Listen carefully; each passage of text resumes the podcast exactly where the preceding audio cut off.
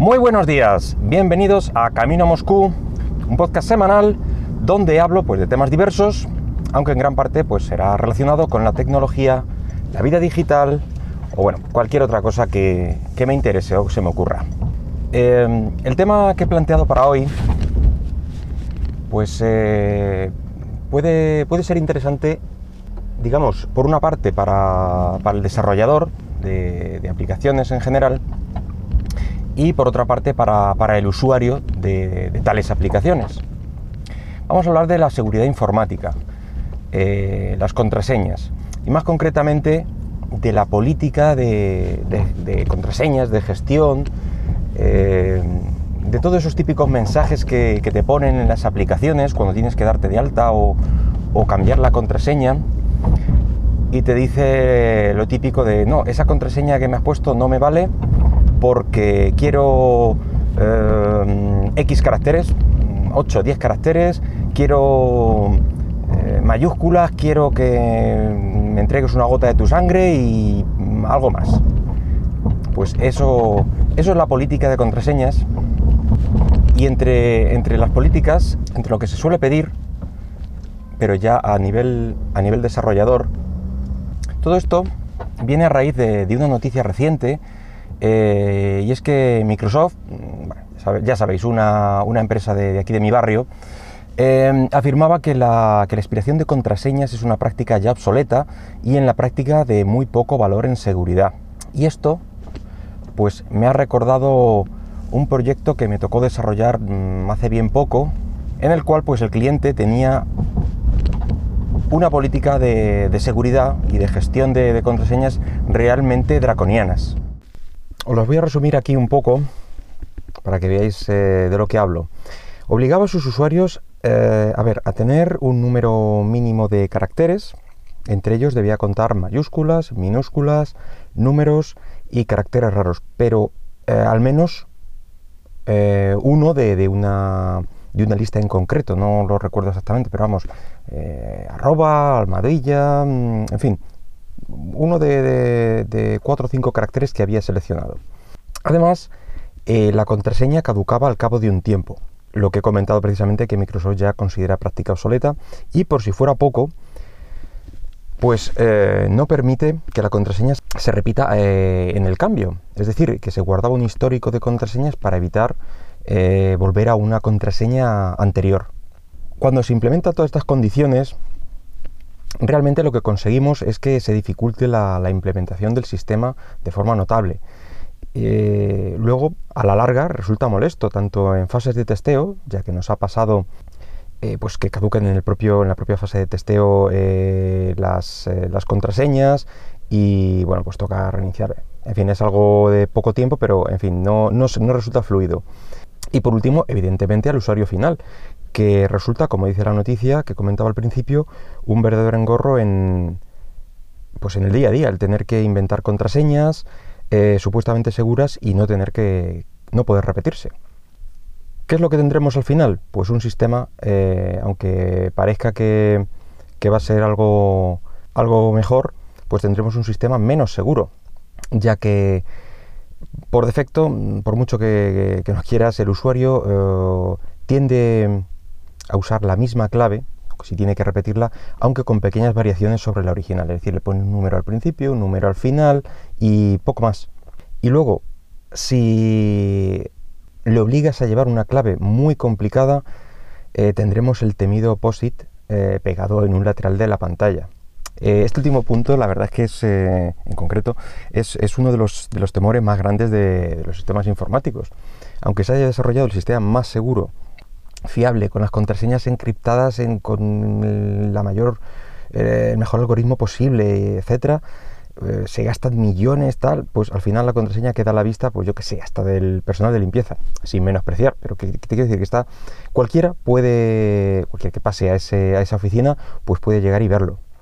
Eh, no sé si vosotros habréis visto esta situación que comento del post-it al lado de la pantalla, porque yo he llegado a verlo incluso en, oficinas de entidades bancarias.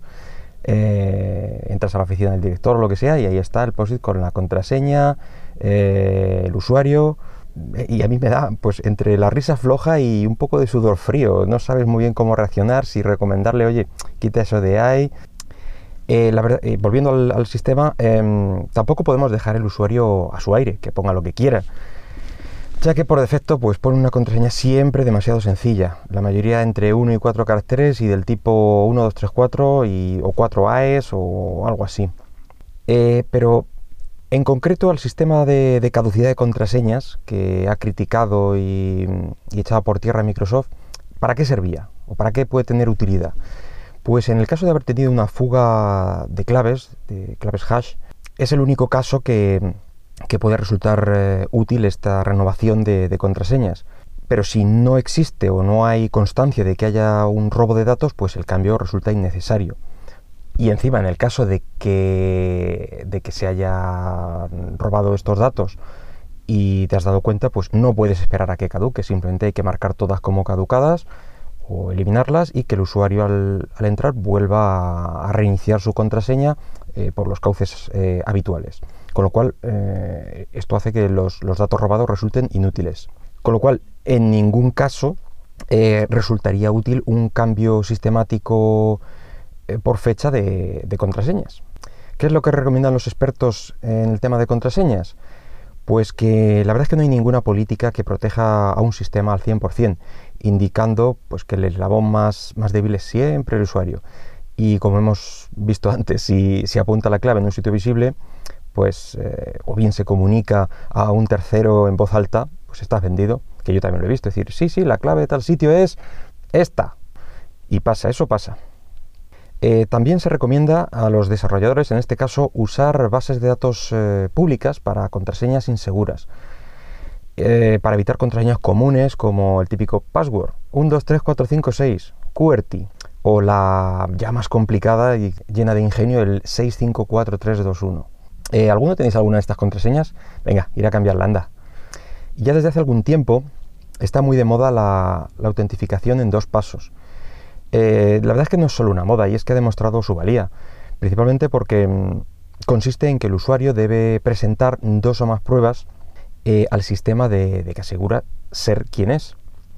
Eh, lo normal es la contraseña, típica en todos los sistemas, y luego una clave volátil que suelen enviar mm, bien por email, bien por SMS o una aplicación móvil de, marras del sitio web en cuestión.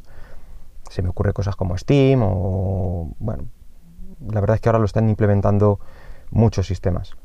De seguridad, en, general y más concretamente eh, de contraseñas, ya hablamos en un podcast anterior, eh, hablando de los gestores de contraseñas, donde recomendaba su uso y, bueno, os daba dos o tres eh, aplicaciones para esto en concreto y es pues eso para almacenar contraseñas eh, de forma centralizada y segura siempre y cuando claro confíes en la empresa que almacena tu fichero de claves. Pero aún así yo creo que siempre es más seguro que, el POSIT. Eh, esto nos facilita pues tener claves más complejas que normalmente pues no usas si tienes que recordarlas pero si no tienes por qué recordar esa, clave pues puede ser todo lo compleja y larga que quieras y con todos los caracteres extraños pero bueno, eh, para el tema de los eh, gestores de contraseñas tenéis el otro podcast, echarle un ojo si os interesa. Como desarrolladores, al final tendremos que implementar pues, lo que el cliente final nos, pide y requiera. Eh, pero ahí estamos nosotros quizá para, aconsejarle en todo lo posible y evitar perder pues, tiempo en implementar técnicas ya obsoletas y poder dedicar el tiempo a desarrollar pues, sistemas más, más seguros y realmente efectivos. Eh, tenemos que cambiar un poquito el chip del típico pica código que mm, ponemos y desarrollamos lo que se nos pide y dar un poquito de asesoramiento al, cliente. Y para el usuario ser un poquito más eh, responsables con vuestras contraseñas que os facilitan las, empresas eh, en sus sistemas internos. no dejéis códigos por ahí a la vista ni contraseñas y poner contraseñas un poquito más, más difíciles, aunque las recordéis, pero que no sea eh, como las que os he comentado. Y bueno, nada más por hoy. Espero que el podcast haya sido de vuestro agrado, que os, eh, que os guste. Y si lo deseas, pues puedes dejarme algún comentario por Twitter en arroba camino Moscú. Venga, hasta luego.